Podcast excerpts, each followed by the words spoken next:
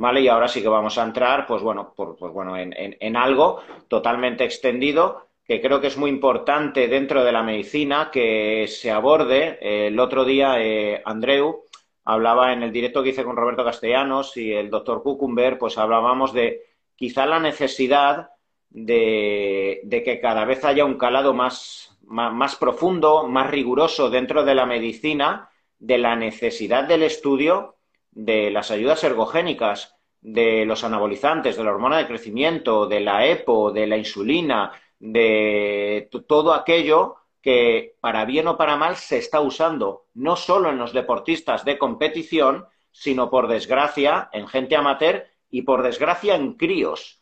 ¿vale? O sea, porque no sabéis la de críos con 20, 21 años que vemos en consulta con ejes destrozados, transaminasas por las nubes, eh, filtrados glomerulares que indican que hay una insuficiencia renal con 23 y 24 años, infartos, ictus eh, por debajo de los 30 años, eh, tumores hepáticos en hombres y mujeres, ¿vale? Hay una necesidad cada vez mayor del estudio profundo, del rigor y la responsabilidad por parte de la medicina de, atender a quien, por mucho que se le diga que no tomes, va a seguir tomando. Y al igual que se ha estudiado muchísimo qué hacer en el alcoholismo, qué hacer en la drogadicción intravenosa, eh, qué hacer en, eh, eh, en, la adicción a los opiáceos, a las benzodiazepinas. Hay muchos protocolos, hay mucho estudio de, de qué ocurre con todo esto. ¿Vale? Parece que la medicina mire a otro lado y además ahora que la, medicina deportiva como especialidad se ha perdido, pues queda en un limbo la ayuda que en muchas ocasiones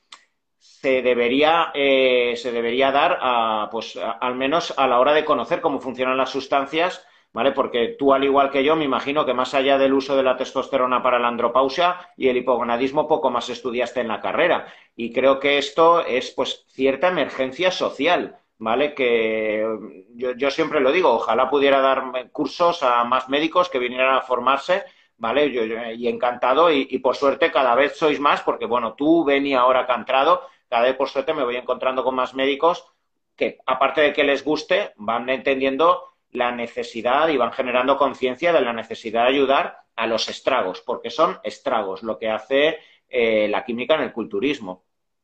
Sí, no, y además ya no es solo estudiar el fármaco de forma individual, sino la polifarmacia. Porque al final se usa testosterona, se, usan derivados de la DHT, se usa insulina, se usa hormona de crecimiento, se usa inhibidores de la aromatasa, se usa tamoxifeno, se usa cabergolina, se usan luego diuréticos, es decir, al final es, una bomba de relojería, ¿no? Un cuerpo que ya hemos dicho al principio de la charla que lo hemos llevado al límite a través de la dieta y el ejercicio y encima lo estamos llevando al límite a través de la farmacología, a dosis eh, suprafisiológicas, ¿no? Lo siguiente, es decir, a dosis 10, 20 o 30 veces mayor para lo que estaba diseñado ese fármaco. Es decir, es como si planteásemos consumir paracetamol a dosis de 10 gramos. Evidentemente, en el caso del paracetamol es distinto porque te produce un fallo hepático agudo que no produce en el caso de los anabolizantes o no por lo menos a corto plazo. Eh, pero claro, es, es verdad que, que hay ahí un, un, caldo de cultivo bastante importante y por lo que has comentado tú, porque que encima este deporte cada vez está trayendo a gente más joven y no es gente joven que se plantee primero entrenar de forma natural, conseguir unos objetivos y luego ya si te plantean pues más adelante pues el mundo de la competición, llegar más lejos, hacer uso de sustancias, que bueno, eso ya eh, va por la responsabilidad y asumiendo el riesgo cada uno, pero es que es gente que ya lo, se lo plantea desde el inicio, es decir, sin tener unas bases ni un conocimiento. Encima en ciertas ocasiones asesorado por gente que no tiene tampoco conocimiento de, la farmacología, de la medicina. Ya no hablo de preparadores, sino hablo de pues simplemente la persona que le, vende el, producto o su amigo del igual de, que él. Entonces, claro, eso es un riesgo. Y es verdad que dentro de la medicina hay bastante poco conocimiento, por lo que tú has comentado. Es decir, nosotros en la carrera estudiamos la testosterona para el, el hipogonadismo, te estudias el eje, el eje del hombre, de la mujer, eh, sí que recuerdo el estanozolol para el edema necrótico, que estaba como, como, un posible tratamiento de última línea, el, el Wistrol, para el que no conozca la terminología. Pero quitando de eso, bueno, la insulina para la diabetes y la GH, pero no en los usos en los que se da en, el culturismo. Entonces sí que es verdad que para el médico de a pie hay mucho desconocimiento. Es decir, tú vas a cualquier médico de cabecera o a cualquier, prácticamente cualquier especialista que no esté interesado, que no esté formado en, esto, y tú le hablas de compuestos y le van a sonar a chino, no van a saber qué es lo que hacen y probablemente mm, no van a, evidentemente, tienen las bases y las nociones fisiológicas para saber lo que hace la testosterona sobre el organismo, pero es que estas sustancias hay ciertas, como la bolderona, que producen un daño renal directo. Eh, otras como los, los, orales que producen toxicidad hepática, adenomas, eh, más riesgo de cáncer, como te has comentado. Ya no solo eso, aumento del hematocrito, eh, alteración de la, de, la, de la, resistencia a la insulina, empeoramiento de la fertilidad, atrofia testicular, atrofia ovárica, es decir, producen eh, neurotoxicidad, neurodegeneración, como en el caso de la trembolona, con el aumento de las placas de, betamiloide y mayor riesgo de Alzheimer. Es decir, es que estamos hablando de circunstancias que son muy peligrosas. Y sobre todo, también que muchas de estas sustancias vienen, eh, Tony, tú lo sabes, porque al final estás en contacto con, este mundo de mercado, de mercado under, es decir, que está ni regulado, no sabes ni dónde está fabricado, con qué está fabricado, eh, las sustancias con las que las fabrican, que incluso pueden utilizar sustancias que sean cancerígenas o tóxicas o en lo que está mucho de depósitos de metales pesados, mucha, mucha patología a nivel digestivo, a nivel intestinal, que luego hacemos estudio de metales pesados y vemos que salen muchos metales pesados. Y esto se está, viendo, se está viendo en ciertos estudios con, con la fabricación de ciertos ésteres en algunos laboratorios Ander. Perdón, André, sabes, esto yo lo he notado en muchos pacientes que me han dicho, joder, que es ponerse un pinchazo mm, de cualquier sustancia y fiebre pero, pero, pero, una, pero unas temperaturas de 40 41 por la noche el mismo día y con temblores. Claro, eso no es el principio activo, no es la metenolona, no es la nandrolona, no, es eh, el excipiente con el que está fabricado el, eh, el éster dentro del bote, que a saber eh, quién lo está haciendo en su casa, o sea, con qué medidas, qué, qué falta de asepsia, que esto te lo estás enchufando lunes, miércoles, viernes. Claro, y encima durante 12 semanas.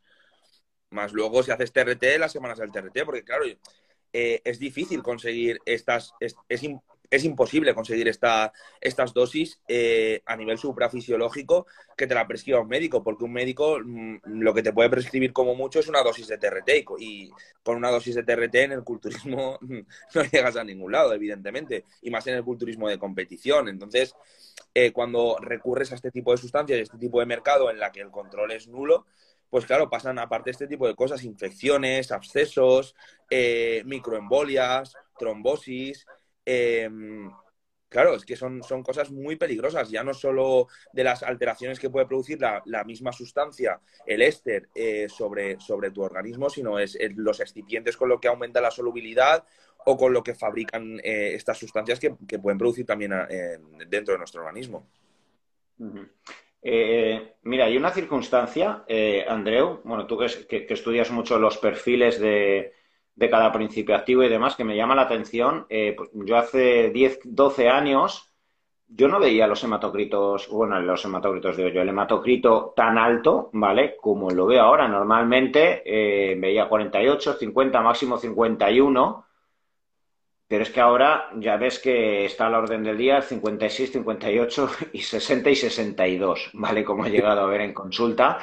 Yo creo literalmente que es porque hace 10, 12 años yo las terapias que veía eran menores, 500 de texto, eh, junto a algún oral, ¿vale? Algo de primo, etcétera.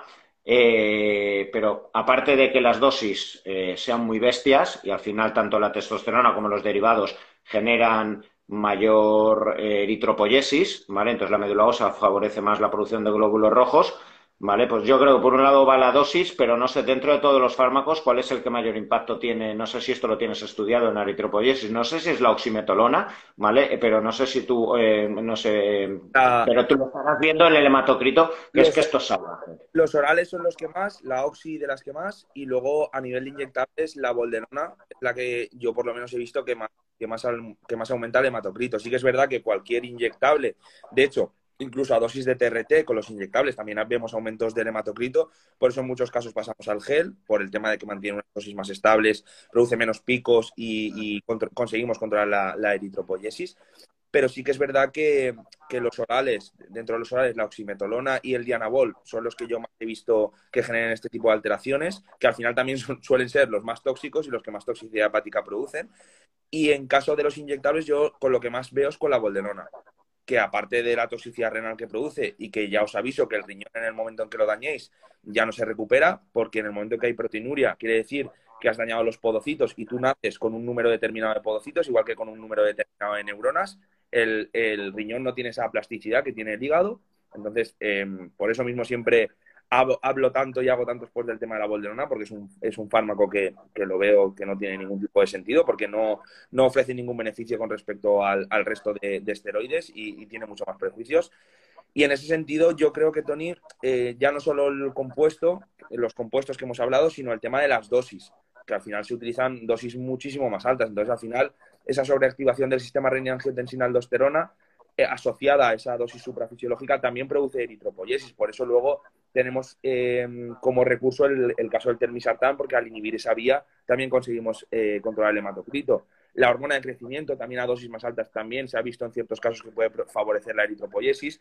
Y luego, cuando existe aromatización, el estradiol no hay que olvidar que también produce cierta eritropoyesis a nivel renal a, través de la IGF-1. Entonces, claro, al final se juntan muchas cosas. Por un lado, que estamos utilizando muchos, muchos eh, compuestos a dosis mucho más altas, eh, eh, evidentemente al tener dosis más altas, mayor aromatización y encima eh, utilizamos compuestos que producen mayor eritropoyesis, con lo cual al final dan esas cosas y por eso yo creo que hace 10, 15 años no se veían esas alteraciones del hematocrito que sí que se ven ahora, igual que, que en el tema de, por, enlazarlo un poco, porque tú me comentes el tema del HDL, al final se ven HDLs hoy en día desplomadísimos.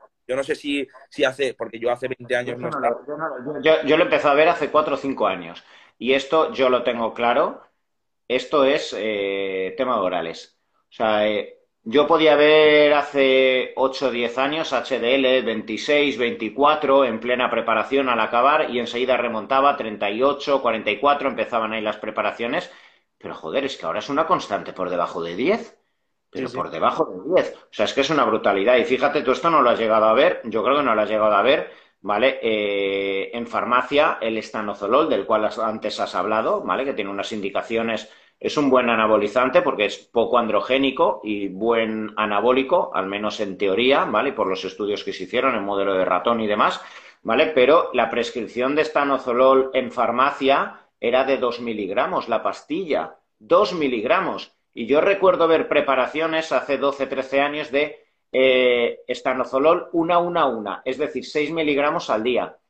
Pero es que yo veo ahora preparaciones de gente que me viene que me dice que ha estado tomando seis semanas 90, 100 y 120 miligramos. Claro, sí, sí, es que ese es el problema. Ese es el principal problema. Claro, entonces, a nivel oral, esto es que es el perfil lipídico, es que esto es machacante.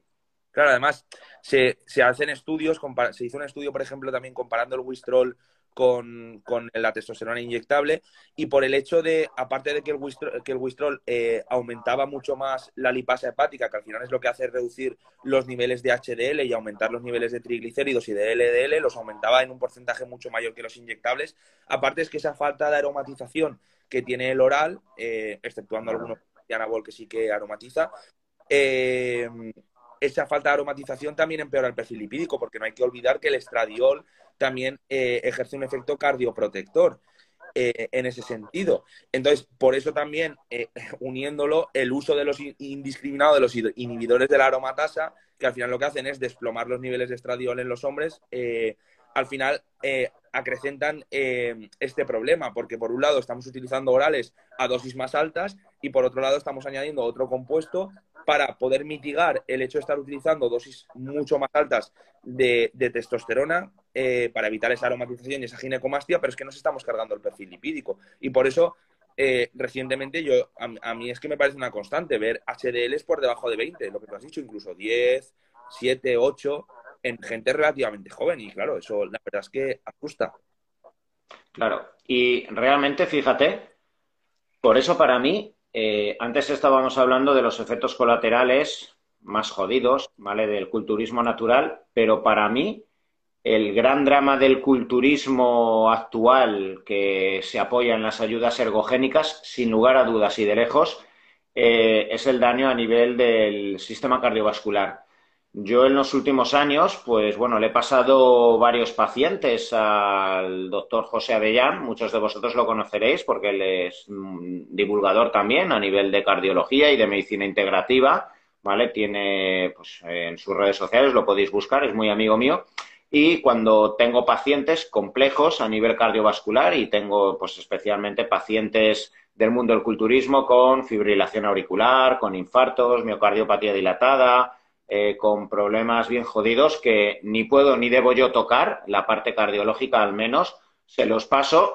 Y recuerdo haber tenido varias conversaciones con él donde me ha dicho que, dice, mira, tío, es que no hay nada tan dramático, yo no he visto cosa igual que eh, lo que ocurre en las arterias, eh, en las arterias coronarias con gente usuaria de anabólicos, porque al final cuando alguien tiene taponadas, literalmente, y tiene arteriosclerosis y en las arterias porque es fumador, ha empezado a los 15 a 16 años y como pronto se empiezan a ver los infartos a los 36, 38 y eso es demasiado precoz. Normalmente los vamos a ver en 50, 50 y tantos, ¿vale? 40 años de uso de tabaco, ¿vale? Pero es que cuando hablamos incluso también de algo que, mm, digamos, altera tanto la integridad de la capa íntima arterial, de la diabetes, estamos hablando de descompensaciones y glicación tras 30, 35, 40 años, ¿vale? Y él me decía, dice, ni en fumadores infartados de 80 a 85 años diabéticos alcohólicos obesos, veo arterias como las que estoy viendo en tíos que llevan 4 o 5 años. Es decir, qué capacidad de forma colateral, ya no solo específicamente por el daño que pueda generar eh, en la capa íntima arterial, es que estamos hablando de disminución del HDL, resistencia a la insulina, porque da la casualidad que muchos culturistas ¿vale? A pesar de que tienen que salir definidos por el uso de indiscriminado de insulinas, de hormona de crecimiento, péptidos, IGF-1, etcétera, y fases de volumen totalmente descontrolada, luego nos los encontramos a veces con resistencia a la insulina. ¿Vale? Eh, luego la hiperoxidación, ¿vale? La, producción de radicales libres, etcétera, que implica estar en fases de alta definición, etcétera. Los antiestrogénicos, la hipertensión, ¿vale? Toda la cascada RAS eh, hiperestimulada con la eh, hiperactividad, ¿vale? De la aldosterona y la acumulación de sodio, ¿vale? Eh, pues la insuficiencia renal, que esto genera mayor hipertrofia del ventrículo izquierdo, etcétera. Estimulantes, ¿vale? Los propios anabólicos pero luego también, pues bueno, efedrina, hormonas tiroideas a dosis altísimas, por encima de 100 microgramos T3, etcétera, lo cual para el músculo cardíaco esto es horroroso, ¿vale? Eh, pues es que el tema del sistema cardiovascular, eh, o sea, es que es, jodido. Yo no sé si a ti te ha llamado tanto la atención eh, el tema cardiovascular y no sé si, si, estarás conmigo en que para mí es el sistema fisiológico más, más fastidiado. Sí, sí. de hecho, a mí uno de los pacientes que más me sorprendió, y de hecho hice un vídeo eh, comentando el caso hace, hace un tiempo, que fue al poco de empezar en, la clínica y de llevar eh, pacientes del mundo del culturismo, eh, fue el, chico joven que, tenía una trombosis en la pierna, es decir, que, que con una terapia que se conoce como Blast and Cruise, que al final es hacer eh, ciclos, ciclos puente, otra vez ciclos, eh, estar sin parar durante 4 o 5 años, nos llegó con unas cifras de HDL de 8 eh, y llegó a, consulta después de haber sufrido una trombosis en la pierna, estando con heparina, teniendo que hablar con el cardiólogo sobre si le podíamos poner una pequeña dosis de gel para que pudiéramos contrarrestar el hipogonadismo que había desarrollado, porque evidentemente su eje hormonal estaba frito, entonces eh, sí que es verdad que pudimos utilizar una dosis de testosterona muy, muy baja, eh, pero claro, es una persona que, a mí me sorprendió, ¿no? Que, tuviera una trombosis sin tener antecedentes familiares. Evidentemente es una persona que se hicieron estudios de, de, trombofilias y, y, de enfermedades hematológicas. Se descartaron todo tipo de enfermedades hematológicas y se llegó a la conclusión que fue ese uso indiscriminado del anabólico, de los inhibidores de aromatasa, con ese empeoramiento del perfil lipídico, con ese aumento de la arteriosclerosis, con ese empeoramiento de la, de la salud cardiovascular, lo que causó esa situación y que podía haber perdido perfectamente una pierna, o ya no solo una pierna, si esa embolia, en vez de irse al miembro inferior, se le hubiera ido al pulmón, o se le hubiera ido al corazón, o se le hubiera ido al cerebro, pues estaríamos hablando de una persona que, que hubiera fallecido por este motivo. Entonces, evidentemente, eh, es algo que es muy preocupante, porque es lo que tú comentas, Tony, es que se da en pacientes muy jóvenes y a edades muy tempranas, porque yo que atiendo en la seguridad social a, pacientes fumadores, obesos, alcohólicos, diabéticos, cuando tienen este tipo de, eventos cardiovasculares se producen, pues eso, a los 60, 50, 60 años aproximadamente, o 40 y largos. Es raro verlo en una persona de 30 y pocos. Se pueden ver, pero es raro, a no ser que a lo mejor haya consumido algún tipo de tóxico, algún tipo de droga, como la cocaína, que haya generado un vasoespasmo directo en una arteria cardíaca y eso haya producido un, infarto, o las drogas estas de diseño. Pero cuando es generalmente por este tipo de, malos hábitos, suele ser en, edades más tardías, con el tabaco. Eh, entonces, claro, verlo en gente tan joven, la verdad es que me sorprende, porque es lo que tú dices, al final eh, son muy pocos años de uso, al final son 4, 5, 6, 7 o 10 años de uso y ya vemos esos efectos adversos. Sin embargo, con otro tipo de tóxicos eh, tenemos que esperar muchos más años para que, para que se produzcan estos efectos adversos. Mira, eh, Andreu, nos estaban preguntando, eh, es buen tema, no lo tenía apuntado, pero vamos a abordarlo, ¿vale? Nos estaba preguntando un chico, eh, Chevy, acerca de la neurotoxicidad y todos los problemas neurológicos que pueden generar los esteroides. joder, y son muchos. Yo sé que esto tú lo has estudiado. hostia, a mí una cosa que me, llama la atención es que gente usuaria de muchos años, de su ciclito al año eh, o culturistas, llega a cierta edad, a los 45, 50 años, ostras, y hay veces que, o al menos en determinada fase de la preparación, también, claro, tienes que, que sumar, es que la propia preparación, más allá de la toxicidad o la neurotoxicidad que pueda generar el anabólico, el estar sin hidratos, entrenando eh, en déficit calórico. Es que esto ya genera un fallo neuronal, bueno, fallo neuronal, daño neuronal, ¿vale? Especies reactivas de oxígeno muy altas. Eh, solo hay que ver cómo en el deporte eh, los casos de esclerosis múltiple o de esclerosis lateral amiotrófica son mucho más altos y se ha observado que es realmente por la producción de radicales libres, altas cotas de cortisol, eh, fatiga adrenal que se produce en el deportista profesional, independientemente de las ayudas ergogénicas. Si a esto sumas sustancias eh, como la trembolona, orales, etcétera, que claramente han demostrado en neurotoxicidad, de apoptosis de, eh, de, las neuronas y, pues, bueno, las neuronas como el riñón, si las pierdes, pues estás jodido, ¿vale? Porque esto no lo recuperas.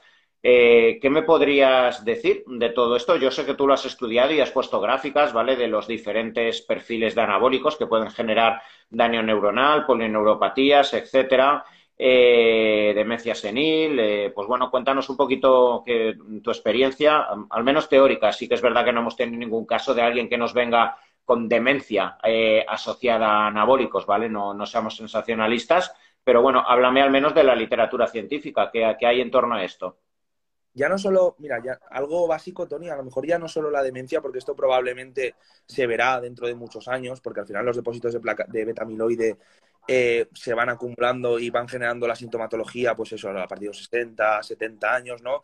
Que a lo mejor eh, los usuarios de, estas, de, este, de, esteroides alcohólicos como la trembolona, que se asocia tanto a esta neurodegeneración, pues a lo mejor llega ya un momento en el que no sabes si es por, el, neuroenvejecimiento propio del hombre y, pues que hay gente que tiene mayor riesgo de, Alzheimer o por el uso de la sustancia. Pero ya no solo eso, yéndonos a corto plazo, en el caso de, de los derivados de la progestina, el DECA y, la, lo que vemos son muchas alteraciones a nivel del, estado anímico, es decir, más agresividad, más depresión, más alteraciones de la libido. Es decir, ya a corto plazo, ese tipo de sustancias que luego posteriormente pueden generar más neurodegeneración y más riesgo, como hemos hablado, de enfermedad eh, de, la esclerosis lateral amiotrófica, de ELA, de esclerosis múltiple, de Alzheimer, de Parkinson. Ya no solo eso, es que a corto plazo ya vemos esas, alteraciones. Incluso yo hablando con, ciertos culturistas de renombre, evidentemente no voy a decir, no voy a decir quién, eso ya cada uno que cuente lo que quiera, pero sí que me han comentado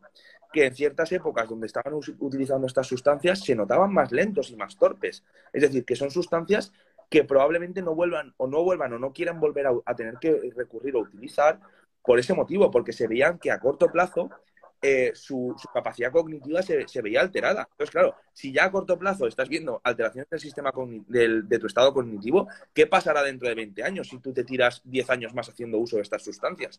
Eso es lo que debería plantearse eh, mucha gente. Ya no solo irse al estudio sobre si la trembolona genera depósitos de beta-amiloide o genera neurodegeneración o toxicidad neuronal directa porque atraviesa la barrera hematoencefálica. Ya no solo por eso, sino por si a, a corto plazo ya te está produciendo alteraciones, pues es de cajón pensar que a largo plazo mm, vas a pagar las consecuencias de ello. Eh, bueno, eh, mm, ¿qué recomendarías para esto? Y esto no, es especulación porque esto es eh, ciencia pura. Al final también nuestra responsabilidad es extraer todos estos trucos que sacamos del culturismo para luego los pacientes diabéticos, cardiópatas normales, pero cuanto también nuestra responsabilidad es estar a la orden del día de potenciales tratamientos que salen en patologías eh, pues rutinarias que vemos como médicos y trasladarlas ¿vale? para la aplicación del culturismo. ¿vale? Yo eh, creo que fui, eh, yo, yo, te comenté el tema de la ELA, como habían aprobado el año pasado, el TUZCA, fíjate, algo tan usado para la colestasis y el tema hepático, pero resulta que es increíblemente neuroprotector, tanto que está aprobado oficialmente para, la ELA. Y, luego, pues bueno, o sea, y, cada vez se está estudiando más. Y bueno, yo especialmente para casos así, donde veo culturistas que me dicen, joder, es que últimamente es que me veo medio gilipollas, es que no atiendo, no sé cuántos, yo ya lo estoy empezando eh, a dar bastante y ya empiezo a, tener ciertos eh, reportes de pacientes que me dicen que, pues, que, pues, que se encuentra mejor cognitivamente. Sí, la, verdad es que el TUCA y sobre todo la taurina, que al final es el, la que aumenta esa biodisponibilidad de LUDCA y el que parece eh, ejercer estos efectos de protectores, ya no solo a nivel de, cerebral, sino también a nivel testicular. También se ha visto que el TUCA protege esa, esa, esa atrofia testicular que genera el, uso suprafisiológico del anabólico.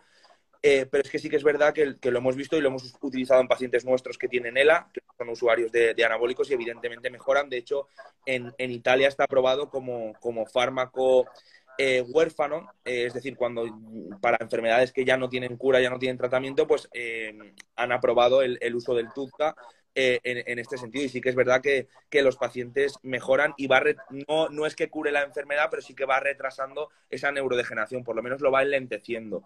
Luego también, por ejemplo, el telmisartán, eh, que también es, está muy de moda hoy en día, también eh, se ha visto que, que ofrece cierta protección neuronal.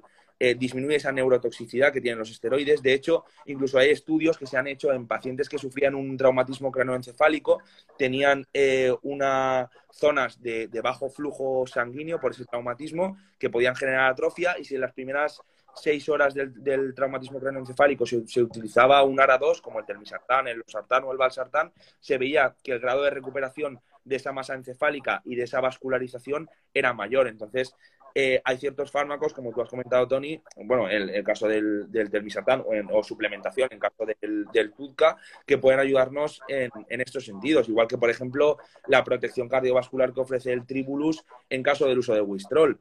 Eh, se ha visto también que los pacientes que, utilizan, que utilizaban el Wistrol, el estanozolol, se producía apoptosis directa sobre el tejido cardíaco y que esta apoptosis se veía disminuida si se utilizaba el, el Tribulus, que está tan denostado eh, en, la industria de la suplementación por, porque, por cómo se ha orientado, es decir, porque el tribulo se orientó como un potenciador y un aumentador de la testosterona, evidentemente esto no lo hace, pero sí que tiene otros beneficios como sería esta protección cardiovascular o, incluso en caso de las mujeres del síndrome de ovario poliquístico, que mejora, mejora la sintomatología.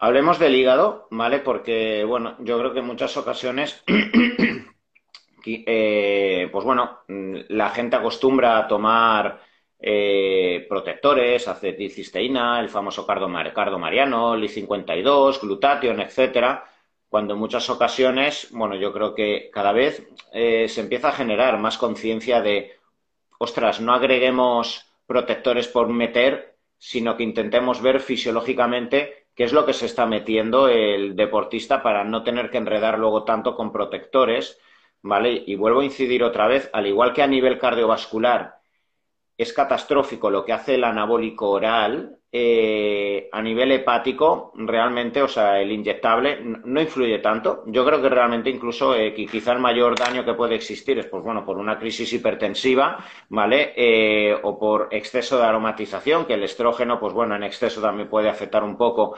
¿vale? al hígado, pero bueno, de nuevo volvemos a caer en el oral, la catástrofe. ¿Vale? Que puede generar especialmente, bueno, especialmente no los 17 alfa-alquilatados, ¿vale? Que son los que pues machacan. Yo especialmente ya he tenido, pues bueno, mm, he tenido bastantes pacientes, hombres y mujeres, no os olvidéis las chicas que de forma rutinaria pensáis que, ah, una oxa al día, dos oxas al día, encima quizás lleváis años tomando anticonceptivos que también pueden generar daño hepático, ¿vale? Pues yo ya he tenido, eh, yo he tenido tanto chicos como chicas adenomas hepáticos pero bueno, en, todos estos años he tenido tres hombres y una mujer con cáncer de hígado, ¿vale? Eh, por suerte han sobrevivido todos, ¿vale? Pues bueno, al final, pues, pues bueno, por suerte simplemente con la resección de la zona han sobrevivido, pero ya te, ya te llevas, ¿vale? Pues, pues, pues toda la faja abdominal cortada, ¿vale? Una cicatriz así de enorme. Eh, y esto es por los orales. Eh, bueno, esto también lo has estudiado bastante y vuelvo a decir que creo que se consume eh, excesivamente eh, pues el anabólico oral, dejando de lado, ¿vale? Luego pensando que por tomarme acetilcisteína, un poquito de glutatión o cardo mariano voy a estar protegido y, hostia, los daños es que son muy severos en el tema de adenomas y adenocarcinomas, finalmente. Mira, en este sentido quiero comentar dos cosas, Tony. Primero, lo que has comentado del tema del uso indiscriminado de los protectores. Eh, por ejemplo, en el caso de la silimarina, que se, utiliza mucho, eh, esto es un suplemento que se utilizaba mucho más antes, ahora, ahora ya no se, no, se usa tanto, porque se vio que en el caso de los orales aumentaba la, biodisponibilidad de estos orales y generaba más toxicidad. Entonces, claro, al final hasta contraproducente, eso por un lado. Bueno, esto creo que, o sea, fíjate, perdona, es que esto también ocurre con la cúrcuma, con la pimienta negra y con el jengibre. Ojito, que si tú te tomas, por si el oral me sienta mal en el estómago y me tomo estas especias, aumenta la biodisponibilidad y te estás jodiendo más. O pomelo. O pomelo. Que era lo que hacía Kai Green con el Dianabol. Para meter menos Dianabol metía más pomelo y al final sí, tienes más, más Dianabol, pero tienes más toxicidad. Y luego, por otro lado, a mí lo que siempre me gusta hacer el ejemplo es, si por ejemplo mm, tú y yo, ¿vale? Tenemos que tratar, Tony, a un paciente con hipogonadismo o un paciente con cualquier patología, un, paciente que prefiere una inyección o una pastilla. Evidentemente, una pastilla. Yo, por lo menos, a mí si me dan a elegir entre un enantium intramuscular y un enantium oral, yo me tomo el enantium oral. A mí no me gusta pincharme. Pero claro, es que si vamos a, a la base, que sería, por ejemplo, el tratamiento de un hipogonadismo, y un médico rechaza, porque a lo largo de los estudios se ha visto la toxicidad hepática y la mayor toxicidad en general que tienen los orales, es decir, siempre recurre al inyectable, ¿por qué tenemos que recurrir nosotros al, al, oral? ¿No será mejor si vas a hacer uso de algo, que evidentemente no lo recomiendo y lo que os recomiendo es que no hagáis uso de nada? Coño, utilizar lo que se ha visto en medicina que es más seguro, es decir, al final, para las terapias de reemplazo de testosterona, nadie las hace con orales nadie, no se hacen con testosterona oral, porque hay, hay testosterona, hay, había principios activos de testosterona oral. Lo que pasa es que se dejaron de. Andriol, ¿no? Eh, Andriol, ¿no? Andriol.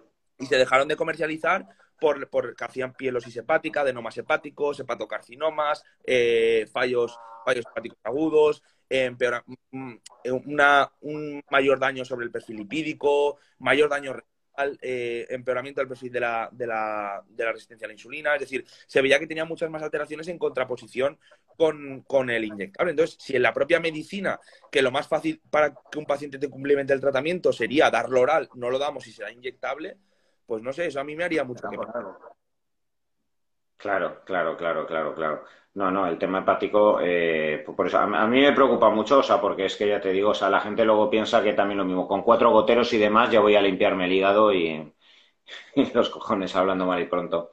Mira, antes has hablado del famoso telmisartán. Eh, bueno, yo creo que tú también habrás flipado un poquito porque de esto, pues ya sabemos que también hay diferentes escuelas, lo cual me parece un poco, mm, un poco raro. ¿Cómo, ¿Cómo pueden haber escuelas? O sea, la, medicina y la ciencia debería ser una. Sí que es verdad que luego cada uno tiene que eh, cada maestrillo tiene su librillo, ¿vale? Pero eh, ante todo debe primar la coherencia, ¿vale? Entonces, pues yo creo que habrás flipado un poquito en los últimos meses al ver la polifarmacia con la que vienen muchos chicos, ¿vale? Y te enseñan lo que han hecho en los últimos tiempos y a lo mejor tienen un consumo que ya de primeras es que no sabes ni, qué va a generar ese consumo de 4 o 5 principios activos anabólicos, porque los estudios han hecho a dosis mucho más bajas en personas con patologías. Nadie ha hecho un estudio con 800 miligramos de primobolan ni 1500 de testosterona, pero cuando las usas, eso sí que nunca jamás ha ocurrido ni se ha hecho un estudio, además entrenando al fallo.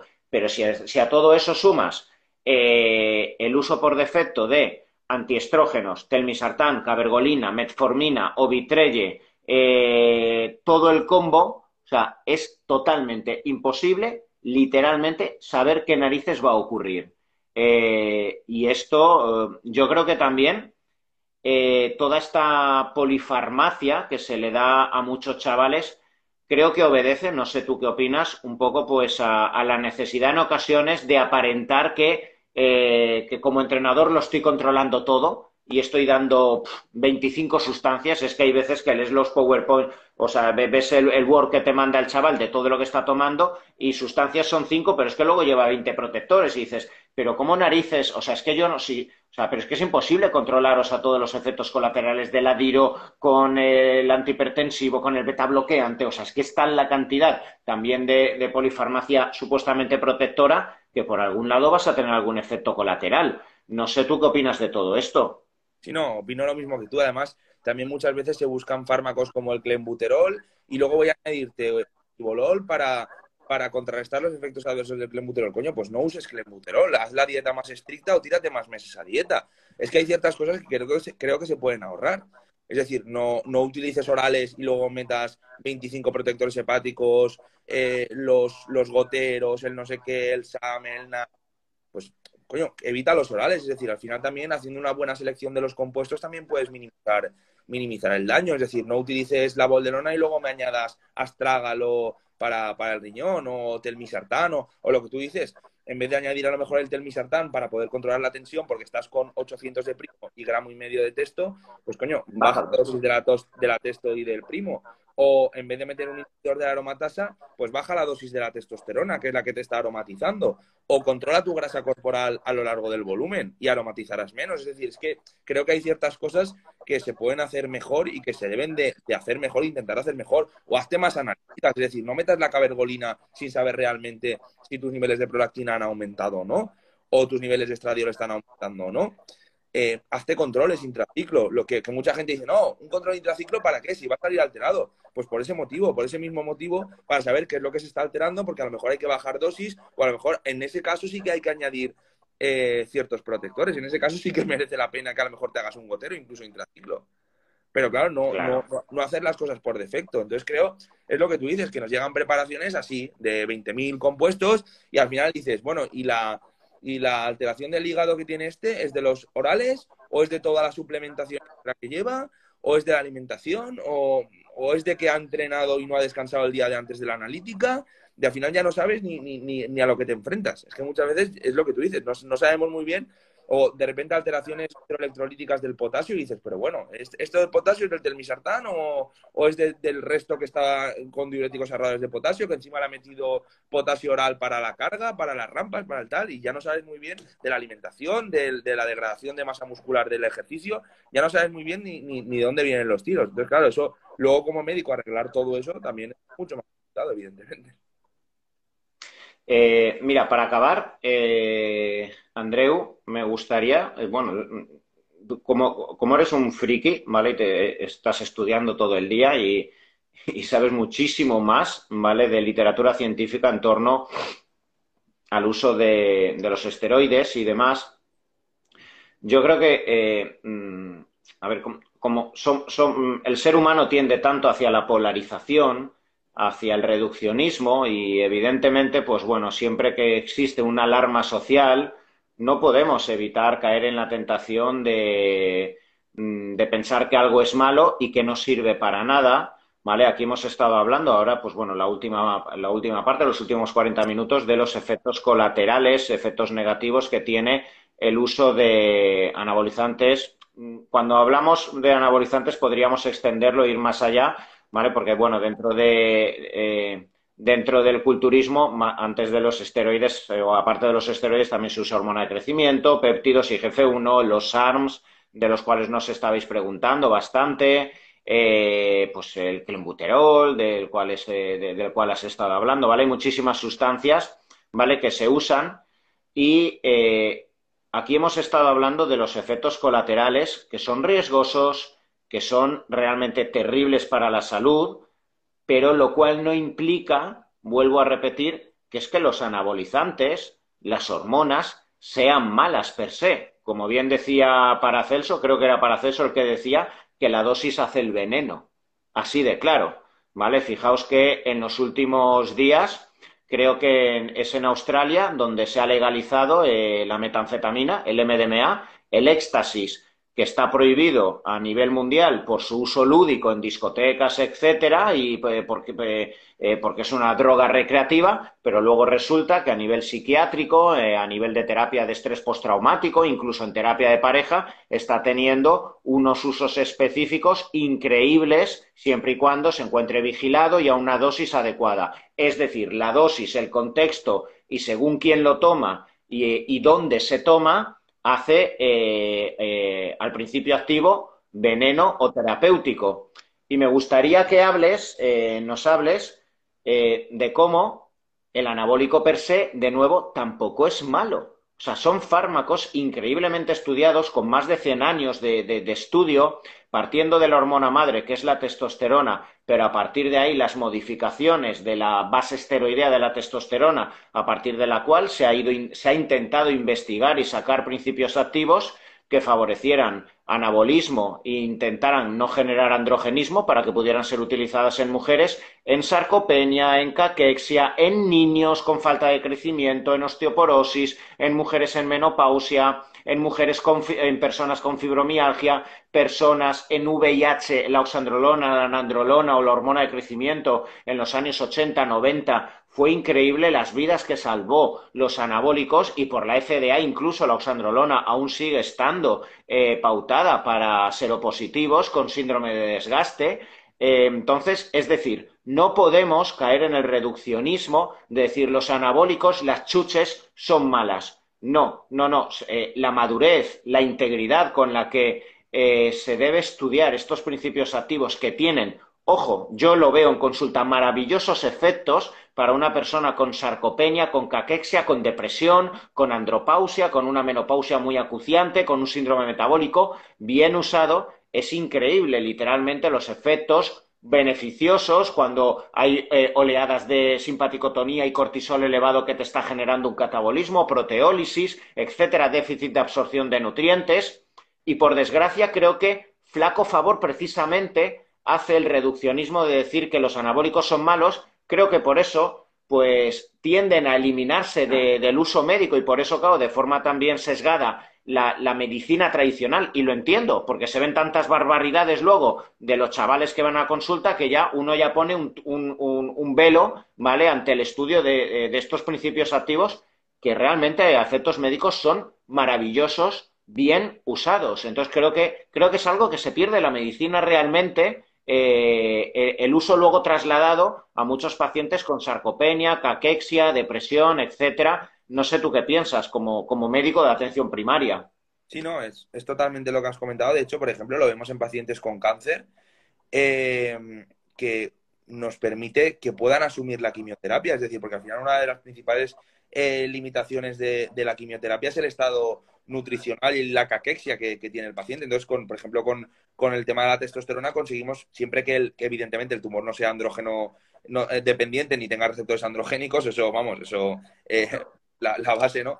Pero eh, permite eh, mejorar mucho el estado de salud y cómo esa persona eh, pueda asumir el, tratamiento tan agresivo que supone una quimioterapia, una cirugía, una recuperación posterior. Incluso se, estudió, por ejemplo, Primo Volán para el tema del cáncer de mama por cómo mejoraba el, perfil a nivel del, tejido mamario, evitaba la metástasis, evitaba el, crecimiento de, ese tejido glandular eh, cancerígeno. Aparte de eso, lo que has comentado para los niños, para las anemias, eh, se está viendo mucho en pacientes cuando tienen hipogonadismo cómo conseguimos retrasar el, riesgo de, incluso de infartos. Se, hizo, un estudio en el que eh, los, pacientes que tenían, habían desarrollado un infarto, si en los últimos meses tenían niveles más bajos de testosterona, eh, se asociaba a un mayor riesgo de infarto y sobre todo de muerte. Es decir, que, también estos fármacos bien aplicados, cuando hay que hacer terapias de reposición, tienen, tienen muchos beneficios. Incluso para disminuir la progresión de,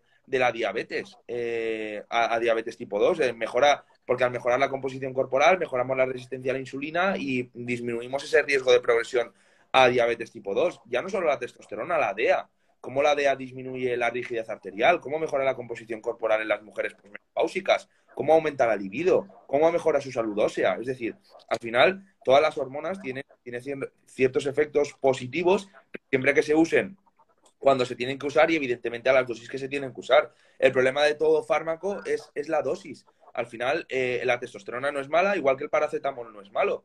De hecho, eh, el paracetamol a dosis de 10 gramos es letal, eh, con lo cual, y nadie denosta el, paracetamol. El problema es que, claro, no se hace un uso recreativo del paracetamol. Si evidentemente hubiera una, una oleada, una moda de usar el paracetamol de forma recreativa, pues probablemente eh, el sistema sanitario limitaría el consumo de paracetamol, incluso lo restringiría a ciertos usos muy limitados y al final se acabaría por, por acabar eh, dejando de prescribir el, paracetamol, ¿no? Y al final es un poco lo que ha pasado con el tema hormonal, ¿no? Que, que al final muchos, muchos médicos convencionales se llevan las manos a la cabeza cuando ponemos tratamientos para ciertas patologías como la sarcopenia y dicen, ostras, testosterona, se va a morir. No, hombre, no, se va a morir, no. Lo que vamos a evitar es que que tenga esa, esa, esa, degradación de la masa muscular, ese empeoramiento de su composición corporal, ese aumento de su riesgo cardiovascular, porque hay que también entender que ciertas patologías inflamatorias crónicas también generan alteraciones del eje hormonal y disminuyen esos niveles normales eh, eh, hormonales que favorecen un correcto funcionamiento normal de, de, ese organismo. Entonces, siempre que se usen a una dosis adecuada y cuando esté indicado, creo que no tiene que haber ningún tipo de problema, pero sí que es verdad que cuesta, cuesta meter el tema de las hormonas en el sistema sanitario